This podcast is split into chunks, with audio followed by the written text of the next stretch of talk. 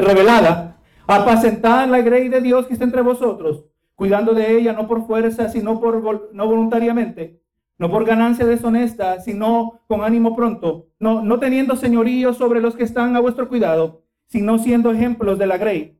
Y cuando aparezca el príncipe de los pastores, vosotros recibiréis la corona incorruptible de gloria. Y esta predicación está titulada Cuando aparezca el príncipe de los pastores. Usted sabe, hermano, que cuando se trata de mirar la audiencia a la que estaba destinada esta epístola, hay un debate entre los comentaristas. Los comentaristas, algunos dicen que hay razones suficientes para pensar que esta carta fue escrita exclusivamente a creyentes judíos. Por el otro lado, gloria a Dios, también dentro de la misma epístola hay razones para pensar que esta fue escrita a creyentes gentiles, pero de cualquier manera lo que sí sabemos, que estos eran creyentes que fueron expatriados, creyentes hermanos que habían tenido que abandonar sus tierras y pertenencias a causa de la persecución que resultó de eh, profesar a seguir a Cristo. Hermano, le voy a decir que nuestra comprensión del propósito por el cual fue escrito esta epístola es de suma importancia si nosotros hemos de interpretar el pasaje correctamente, el pasaje que tenemos por delante. Y encontramos, hermano, que el propósito de esta epístola se encuentra en exhortar a creyentes, aleluya, a estos creyentes y animarles a mantenerse fieles cuando estaban siendo rodeados por hostilidad a, eh, causa del mundo que los rodeaba. Hermano, usted sabe que nosotros ahí donde encontramos, eh, aleluya, que eh, el, paralelo en el día de hoy, enemistad, aleluya, y, hostilidad que es el resultado de los sufrimientos, aleluya, que a causa de nuestra fidelidad al Señor. El mismo apóstol Pedro lo dijo aquí en 1 de Pedro 4, en el verso 12, amados, no sorprendáis cuando dice, no sorprendáis el fuego, el, el fuego de prueba que os ha sobrevenido como si alguna cosa extraña os aconteciese, sino gozaos cuando sois participantes de los padecimientos de Cristo, para que también la revelación de su gloria eh, os gocéis con gran alegría. Hermano, ¿usted quiere escuchar un mensaje? Que va a vaciar muchas iglesias modernas en el día de hoy. Vas a tener que sufrir por Cristo. Vas a tener que pagar un precio, gloria a Jesús. Eh, aleluya. un, un, mensaje que la gente no quiere escuchar. La gente de hoy que tiene comezón de oír, quiere escuchar. Todo va a salir bien. Todo va a mejorar. La gloria postrera será mejor que la, que, que la primera. Y eso es cierto. Pero primero vamos a tener que sufrir. No consideremos que cosa extraña lo que nos ha sobrevenido. Pero es cierto, hermanos, somos humanos al mismo tiempo. Y, cuando nosotros somos, experimentamos las consecuencias de persecución, esto nos desgasta. Somos humanos, tenemos fuerza limitada. Nos recuerda cuánto nosotros dependemos del Señor. Y es por eso que necesitamos palabra, palabra de aliento que el Señor nos brinda a través de su palabra. Le llama hermanos a estos hermanos, Pedro. Les llama elegidos. Les llama hijos obedientes. Les llama extranjeros y peregrinos. Porque de esta manera está identificando la realidad que ellos están viviendo. Algo que era cierto en el sentido físico, pero tanto en el sentido espiritual. Y hermano, y es aquí donde nosotros nos identificamos con la audiencia destinataria de Pedro. Porque de la misma manera que ellos, nosotros somos peregrinos en esta tierra. Benito Jesús. Igual que ellos, nuestra estadía en este mundo es temporal, hermano. Es cierto, cuando hay bendiciones de Dios, cuando vienen muchas bendiciones de parte del Señor, cuando quizás el Señor nos da un carrito, nos da una casita, nos da comodidad, gloria a Jesús, la, nevera está llena de comida, es fácil nosotros acomodarnos, pero no se nos puede olvidar que nosotros no somos de aquí. Gloria a Jesús. No se nos puede olvidar que no, no metas raíces muy profundas aquí porque tú no eres de aquí, tú eres peregrino. Igual que los hermanos en aquel entonces, somos peregrinos espirituales. Gloria a Dios. Y le voy a decir, hermano, que entre más nosotros progresamos en nuestra jornada de santificación, entre más nosotros nos conformamos a la imagen, a la estatura de Cristo, nos damos cuenta que nosotros no pertenecemos. Nosotros no pertenecemos y de manera interna el Espíritu de Dios nos deja saber que nosotros no somos de aquí. Hermano, el Señor de vez en cuando permite que la enfermedad toque la puerta de tu vida. Aleluya, que las calamidades, los cristianos también sufren accidentes. Los cristianos también se nos piden, nos quema la casa. Gloria, los cristianos también les pega cáncer. Gloria a Jesús. Y todo eso el Señor recordándonos. Tú no eres de aquí. Este mundo en el que estás está roto. Es irreparable. Es irreparable porque Dios tiene que hacerlo de nuevo. Gloria a Jesús. No te acomodes. Aleluya. Y la realidad, hermano, es que eh, eh, eh, nosotros, estas situaciones nos desgastan y necesitamos esa este continuo fluir de parte de Dios, su verdad que renueva nuestros pensamientos para sostenernos. Aleluya. En este mundo que cada vez más y más nos odia a nosotros. Bendito Jesús. Hermano, Jesús dijo acerca de esto, dice Juan 17, 16, no son del mundo, como tampoco yo soy del mundo. Recuérdese, usted no es de este mundo. No se acomode. Hay que trabajar, hay que elaborar, hay que trabajar en la vida del Señor, en la viña del Señor. Hay que, hay que, hay que proveer para nuestros hogares. Hay que traer la provisión, pero no se le olvide. Usted no es de aquí. Jesús. Igual que ellos, somos peregrinos en medio del mundo que nos rechaza. Y también eh, estamos viviendo durante un tiempo donde percibimos que la, eh, la, hostilidad se aumenta en contra de nosotros. ¿Qué va a pasar cuando un miembro de la, agenda LGBT dice, quiero que me cases? Quiero que cases esta pareja. Usted va a ver cómo el odio. Lo de póngase en las redes sociales a decir que usted cree que el matrimonio es entre un hombre y una mujer, no dos hombres y dos mujeres, o cualquier variación que ellos pretendan presentar. Ahí usted va a ver la ola que viene, la ola de odio que viene en contra suya. La hostilidad aumenta, hermanos, gloria a Jesús. Y la realidad de sufrir a causa del Evangelio no es una remota realidad relegada a nuestros hermanos en naciones en el exterior, pero es una cerca, cercana y probable realidad que tendremos que confrontar en el futuro. Pero le dijo a los lectores de su epístola que como cristianos debían estar preparados para sufrir por la causa de Cristo y lo mismo nos aplica a nosotros. ¿Qué lo dijo en primera de Pedro 4.1? Dijo, puesto que Cristo ha padecido por nosotros en la carne, vosotros armados del mismo pensamiento. En otras palabras, hermano, prepárese para sufrir. Oye, no hubo un amén, hermano. Prepárese para sufrir, pero déjeme agregarle ahora. Prepárese para sufrir para la gloria de Dios. Prepárese para sufrir para la gloria de Dios, porque cuando nosotros sufrimos padecimientos en el nombre de Cristo, ese es nuestro acto de adoración al Señor. Cualquiera adora al Señor cuando todo sale bien. Cualquiera adora al Señor cuando hay bendiciones. Pero muestre usted su verdadera satisfacción en Cristo cuando está en medio de la tormenta, cuando está sufriendo por su fidelidad, por mantenerse firme a su profesión, a quien le ha dado la vida a usted. Y usted no va a ceder ni un paso. Y si está sufriendo, ahí es el verdadero acto de adoración al Señor. Prepárese para sufrir, pero déjeme agregarle también, no toda la vida de sufrimiento. Tenemos que traer balance. Pero cuando viene el sufrimiento, no lo podemos reprender. Escucha bien esto. ¿Sabe, hermano? Y hemos tenido que aprender que gloria a Jesús, a veces estamos reprendiendo al diablo y el diablo estaba envuelto. O es más, a veces estamos reprendiendo al diablo y el diablo tiene permiso de parte de Dios. Escucha bien esto. El, diablo tiene permiso de parte de Dios de venir contra nosotros porque, porque le pidió permiso contra Job y Dios le dio permiso. Porque le pidió permiso contra Pedro. Jesús le dijo a Pedro, Satanás te ha pedido para zarandearte por el trigo, como el trigo, pero yo he pedido por ti para que esto no acontezca. ¿Verdad que no dice así? Que no te falte la fe. Hermano, escuche bien esto. En ocasiones Dios le da permiso para que nosotros podamos sufrir para la gloria de Dios. Amén. Para que podamos brindar un puro acto de adoración al Señor, uno que no es posible bajo ninguna otras circunstancias. Porque aquel que se mantiene fiel al Señor en medio de la prueba está validando con auténtica es su fe no es artificial como lo que miramos en los últimos años. ¿Cuántos cristianos tenían fe artificial? Que nada más los encerraron por un poquito y no volvieron a las iglesias. Pero los verdaderos cristianos estaban esperando, estaban tomando las puertas. Ábrame la iglesia, que yo voy a venir a adorar al Señor. Esos son los verdaderos cristianos, hermano. Que a través de COVID Dios hizo una purificación de la iglesia. Pero el verdadero cristiano es el que está dispuesto a sufrir. Yo no soy tonto, yo no voy a ir a buscar el sufrimiento. Pero cuando viene, yo entiendo y comprendo la providencia de un Dios que controla todas las cosas absolutamente y nada está fuera de su control. Y cuando la calamidad toca mi puerta, sea persecución, sea algo personal, Señor, aquí está una oportunidad para glorificarte. Aquí te voy a rendir mi acto de adoración. Así que hermano, Cristo ha padecido la carne, armados vosotros del mismo pensamiento. Tienes que tener, tengo que tener la misma mentalidad de Cristo. Y ahora el capítulo 5 nos coloca aquí en la culminación de la epístola, donde encontramos aquí las declaraciones finales del apóstol. Y para este entonces, pues ya Pedro ha dedicado una porción significante de su carta ah, diciendo a los creyentes, eh, hablándoles acerca de su identidad en Cristo. Tenemos que saber quiénes nosotros somos en Cristo, porque cuando el creyente no conoce su identidad en Cristo, encontrará difícil, por no decir imposible, perseverar en medio de la oposición.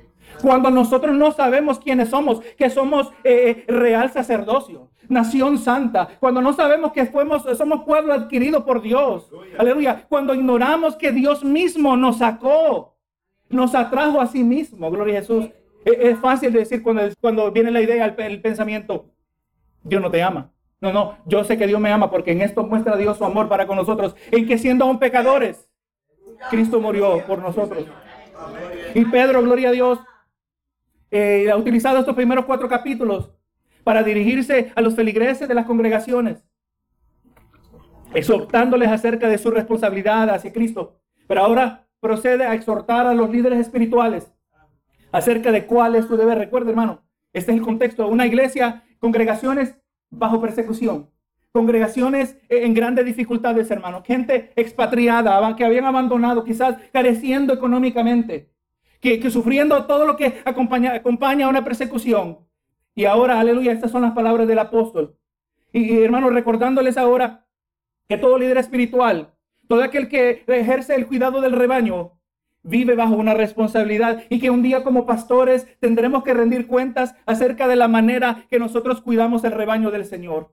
Ahora en el verso 1 le dice, ruego a los ancianos, ruego, está diciendo, hermanos, les amonesto, les aliento, eh, animo a quien, animo a los ancianos. ¿Y quiénes son los ancianos? Pedro está, no está refiriéndose simplemente o exclusivamente a los que son mayores de edad.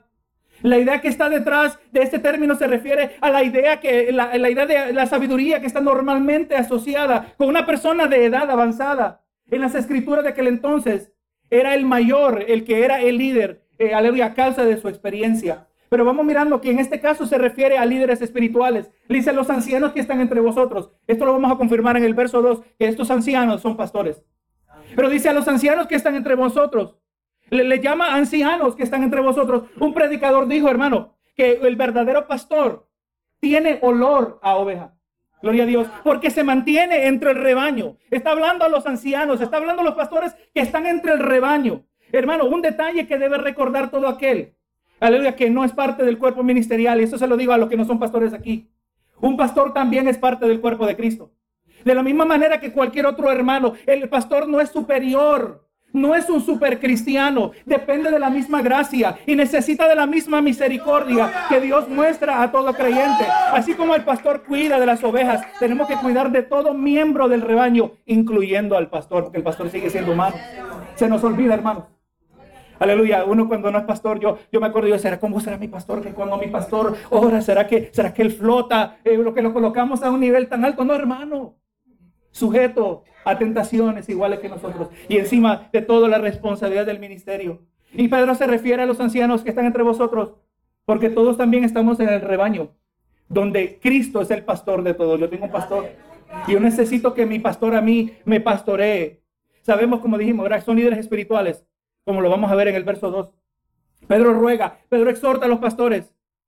Y de esto podemos derivar la siguiente conclusión. Algo que era cierto entonces sigue siendo hoy. Hermano, los pastores todavía necesitamos exhortación. Gloria Jesús. El llamado ministerial no elimina la realidad de que nosotros vivimos también bajo la mancha del pecado. Gloria a Dios. Y que de la misma manera que nuestros feligreses, nosotros dependemos todos los días del poder transformador del Evangelio.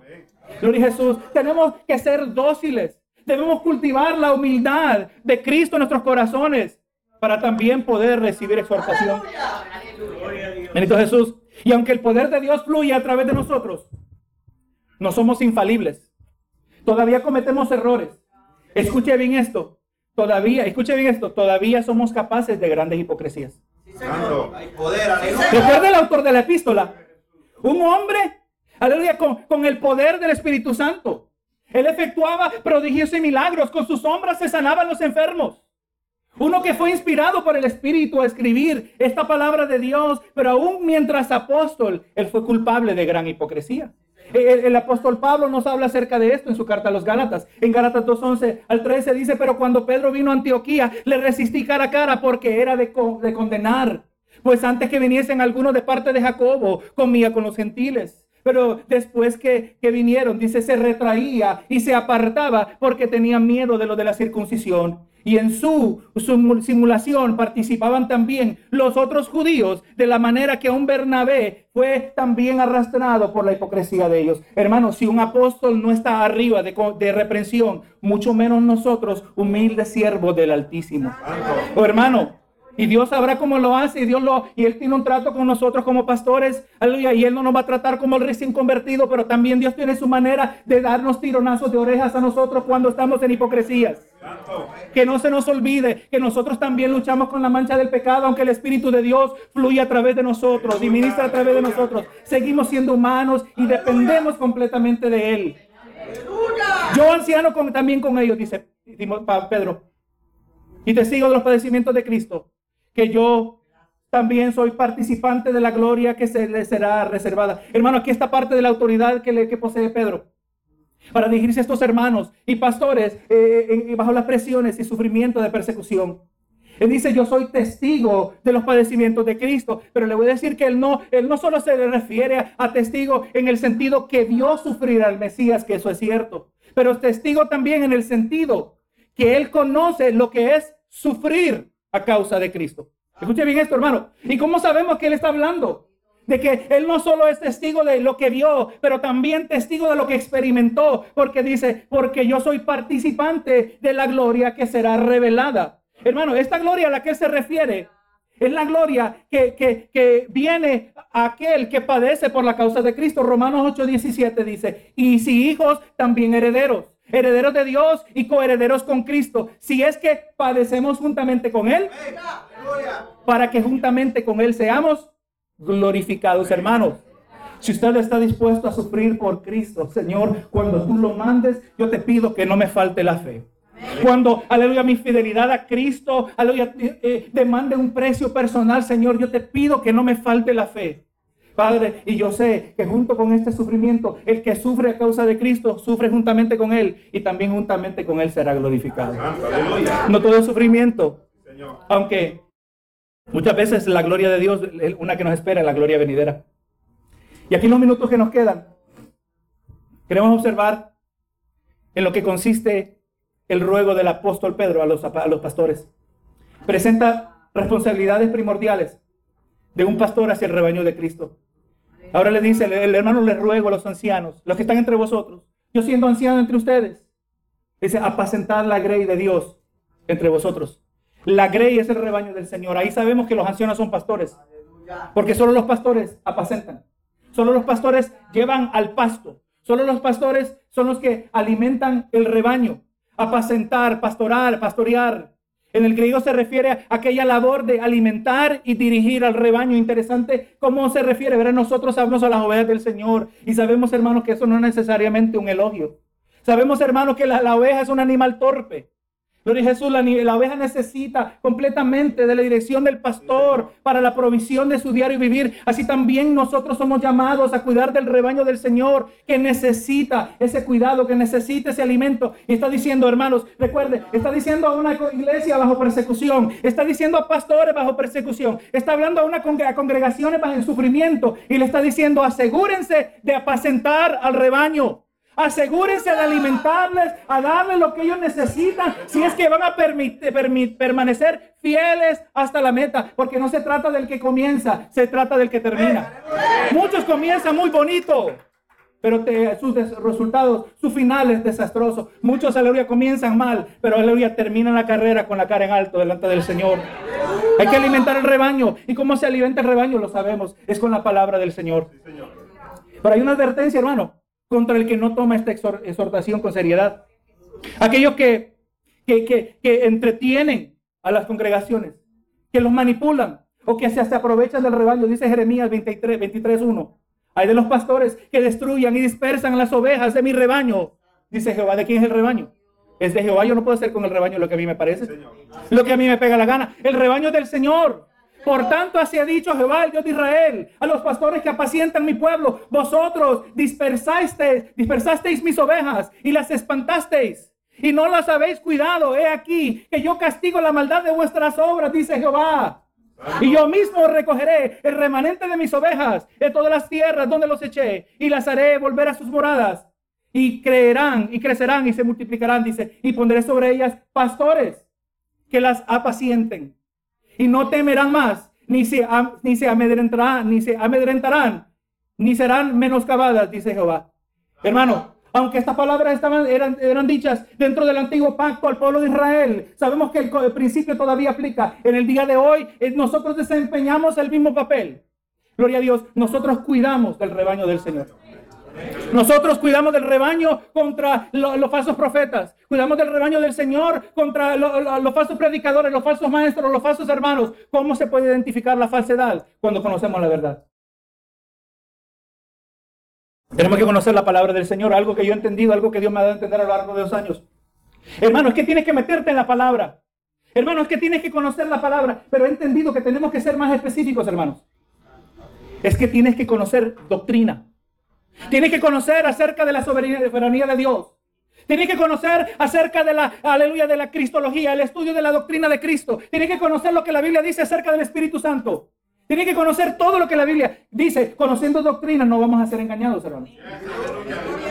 Tenemos que alimentarnos, pastores, de la palabra de Dios y es que tenemos algo que ofrecer al rebaño.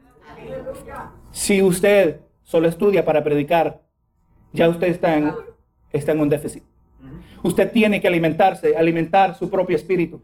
Tiene que tener su relación personal, predique o no predique, ministre o no ministre. Usted es cristiano antes que pastor, bendito Jesús. No podemos dar lo que nosotros no tenemos. Y dice, ¿verdad? Apacentar la grey de Dios que está entre vosotros, cuidando de ella. Cuidando la grey, cuidando, supervisando el rebaño. Velando por su condición para guiar para poderles proteger, para poderles alimentar. Por eso el, pastor tiene que tener olor a ovejas. Tiene que estar dentro del rebaño, no arriba del rebaño, no, no superior al rebaño, porque somos parte del cuerpo de Cristo. Y dice, no por fuerza, sino voluntariamente.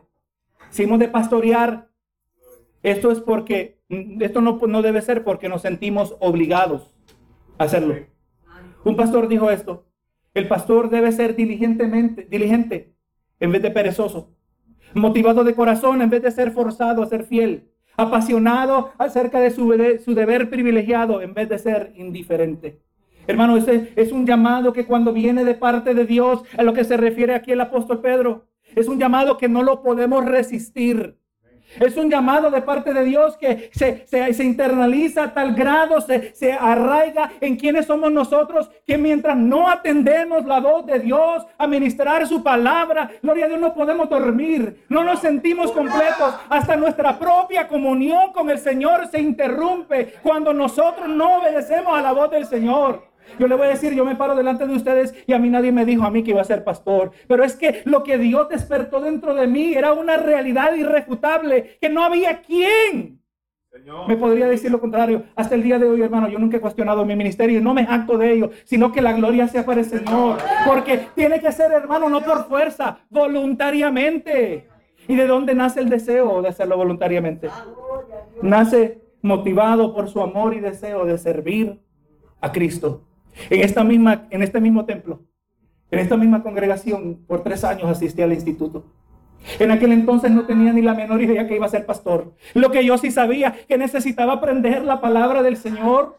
Gloria a Jesús, para que lo que Dios quisiera hacer conmigo, Él lo pudiera hacer, porque muchas veces nosotros somos nuestro propio tropiezo, hermanos. Aleluya. Pero no, hermanos, ¿cómo lo debemos hacer? Voluntariamente. No por ganancia deshonesta, que también se puede traducir no por la avaricia del dinero. Del momento que pastoreamos por el interés al dinero que se genera a través del ministerio, abandonamos el fiel llamado. Pastores, asegurémonos de ser siempre fieles al Señor y no retener nada de lo que dice su palabra, aunque se moleste el hermano inmaduro, el diezmador, el que ofrenda. Si somos si no somos fieles a esto, hermano, es que pasa, hemos vendido el mensaje. Nos hemos convertido sin darnos cuenta en asalariados. No vende el mensaje, hermanos, que se vayan. Pero usted tiene fe en el Señor. El Señor mismo dijo que el obrero es digno de su salario. Él no se lo dice simplemente que lo escuche el hermano de la iglesia para que se asegure de brindar el cuidado a su pastor, no, sino que Dios mismo cuida de sus hijos. Y tú que atiendes su llamado, tú que has atendido el llamado del Señor, tiene que tener la fe que el que te ha llamado también te va a sustentar, que el que te ha llamado también te va a proveer. Y si en ocasiones vas a tener que vaciar la iglesia por permanecer fiel a la palabra del Señor, el Señor la va a volver a llenar. El Señor va a suplir los recursos para aquel que es el vocero del Señor, que no compromete el mensaje, no importa cuáles sean las consecuencias. Tengamos cuidado, hermanos.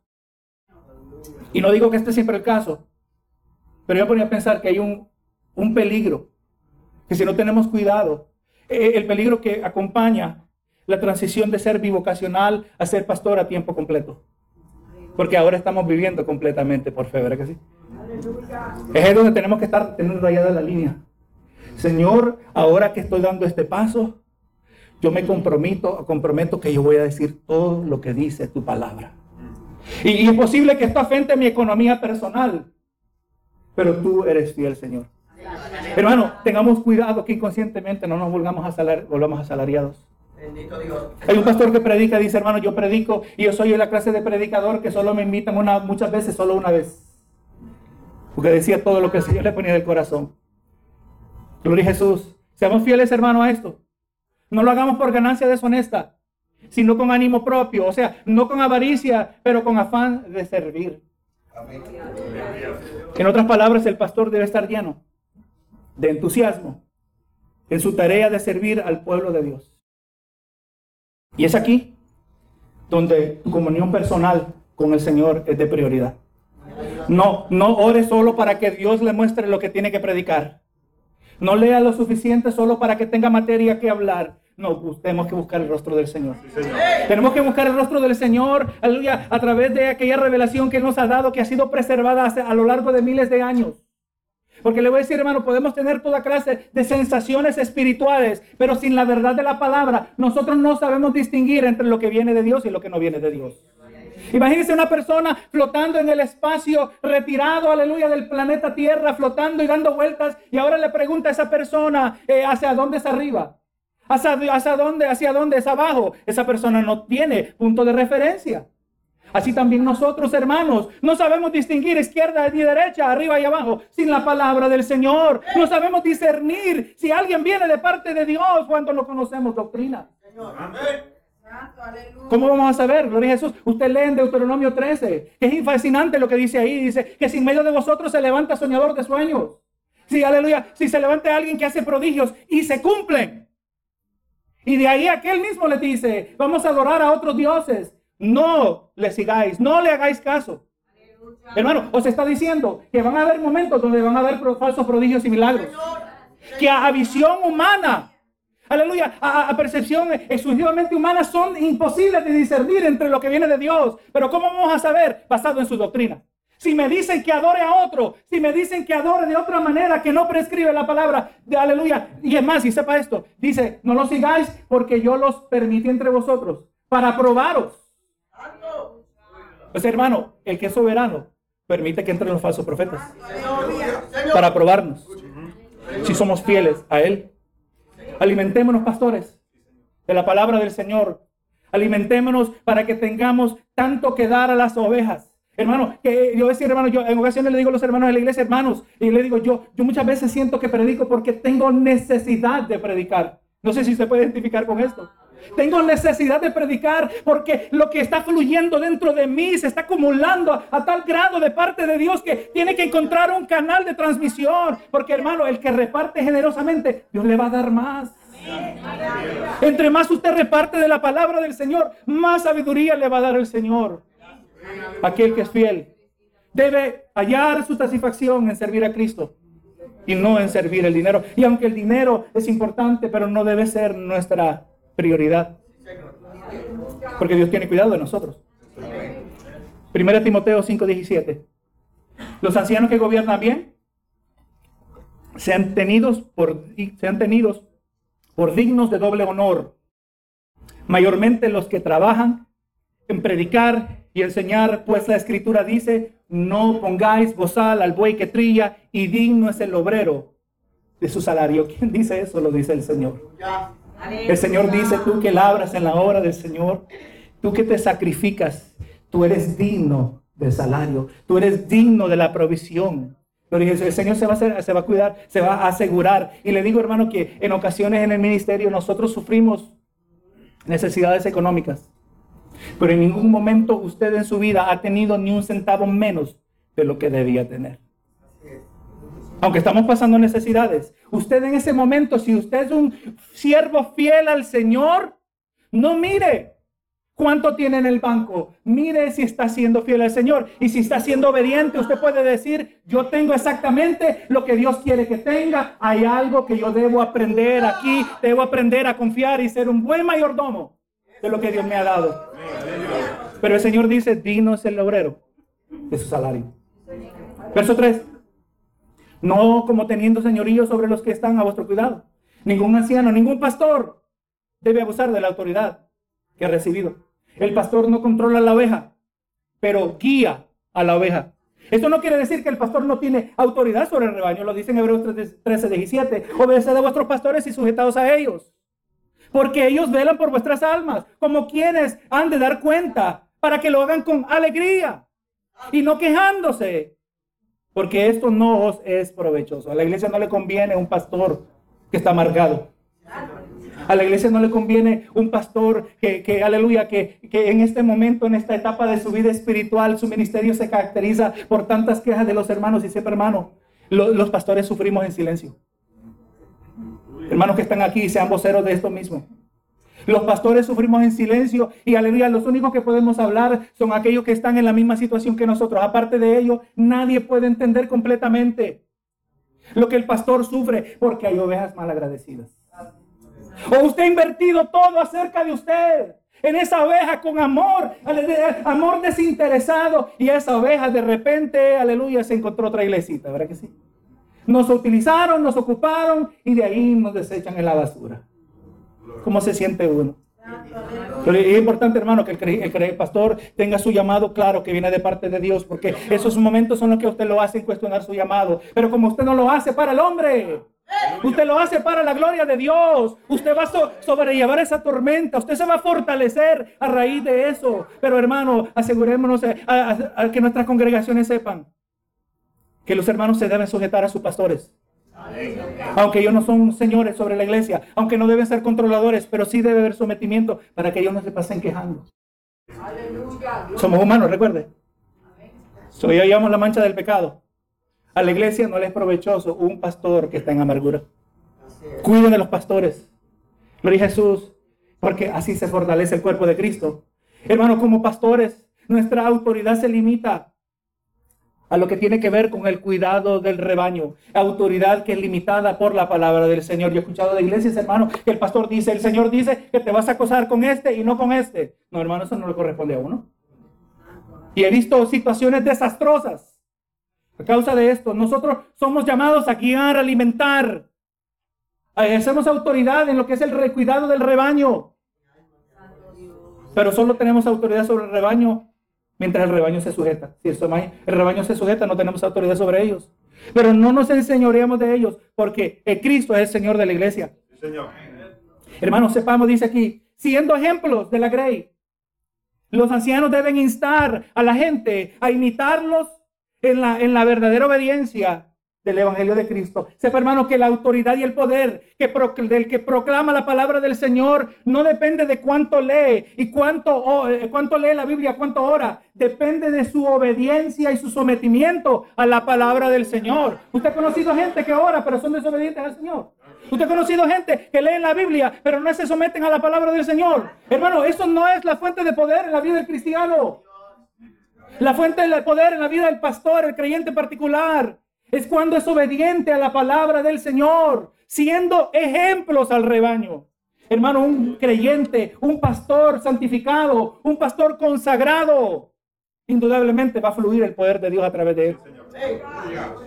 Es efectivo en el ministerio porque es obediente a Cristo. No, no, no, es que el Señor me está inquietando esto, pero es que no lo quiero hacer. ¿Usted ha escuchado eso en nuestros círculos? Oh, sí, sí. No, hermano, que el Señor nos guarde de tal actitud. Yo puedo decir, Señor, no me gusta, pero me voy a someter, porque eres tú así como Pedro. Aleluya. Cuando Jesús le dijo, ve y a buscar más, adentro, busca peces. Y le digo, porque eres tú, voy a ir, ¿verdad que sí? Porque eres tú que me lo pides, Señor, aunque no me guste. Yo me voy a someter. Tengo que ser ejemplo. Hermano, allí se glorifica el Señor. Mostrando un ejemplo digno de imitar. Y aquí el último verso. Y cuando aparezca el príncipe de los pastores. Hermano, los pastores tenemos jefe.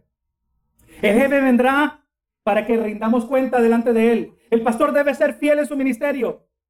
Debe cuidar y alimentar el rebaño, sabiendo que un día estará ante el príncipe de los pastores. Tendremos que dar la cara acerca de la labor que nosotros ejercitamos durante nuestras jornadas terrenales. Que podamos al final de esto, nuestra jornada reflejar la misma actitud en Pablo en la etapa final de su ministerio. Según de Timoteo 4:7. He peleado la buena batalla. He acabado la carrera. He guardado la fe. Y le dice, ¿verdad? Cuando venga el príncipe de vosotros, vosotros recibiréis la corona incorruptible de gloria. Cada fiel miembro será recompensado. Cada fiel ministro será recompensado. Su fidelidad será premiada, pero no con un tesoro que se ha de marchitar. Será premiado con una gloria que no origina en las mentes o manos de hombres finitos y corruptos pero una gloria que origina y es otorgada por aquel que es perfecto, santo y justo. Hebreos 11:6. Pero sin fe es imposible agradar a Dios, porque es necesario que el que se acerca a Dios crea que le hay y que es galardonador de los que le buscan. No mire el que se fue, no mire el que lo maltrató, no mire el que abusó de usted como pastor. Piense en el galardón que Dios tiene preparado para usted. Pero le voy a decir, hermano, que el mayor galardón del creyente el mayor, mayor galardón del cristiano es Cristo Jesús mismo. Cristo es la recompensa, hermanos. La recompensa no es el cielo. La recompensa no es el escapar de los padecimientos de esta vida terrenal. Eso no se compara al tener la recompensa de Cristo Jesús, la piedra inconmovible, la piedra preciosa, la, roca inconmovible que, aleluya, que es el fundamento de nuestras vidas. Como yo voy a estar apasionado en la recompensa celestial cuando no estoy apasionado en esta tierra. La recompensa la tenemos ahora también, hermano. Comunión con Cristo Jesús. La gloria de Dios. Dios mismo, en la belleza de su perfección, será nuestra recompensa, nuestro galardón, nuestra corona. ¿Qué más puede pedir el hombre? Es, hermanos, en conclusión, reconocemos que el llamado al ministerio pastoral es un privilegio de parte de Dios y un regalo dado por Cristo a la iglesia dado por el buen pastor. El llamado pastorear está acompañado de grandes bendiciones de parte de Dios, pero tampoco es sin retos. Y en medio de todas las dificultades que hemos de enfrentar en el futuro como ministros del Señor, debemos recordar la principal motivación. Nuestro ministerio no está enfocado en ayudar a la gente. O, no, perdón, nuestro ministerio no está enfocado en agradar a la gente. Nunca lo vamos a lograr. Nuestra meta está en agradar a Cristo. Agradar a aquel que nos tomó por soldado. Hermano, todo lo que hacemos, lo hacemos para la gloria de Dios.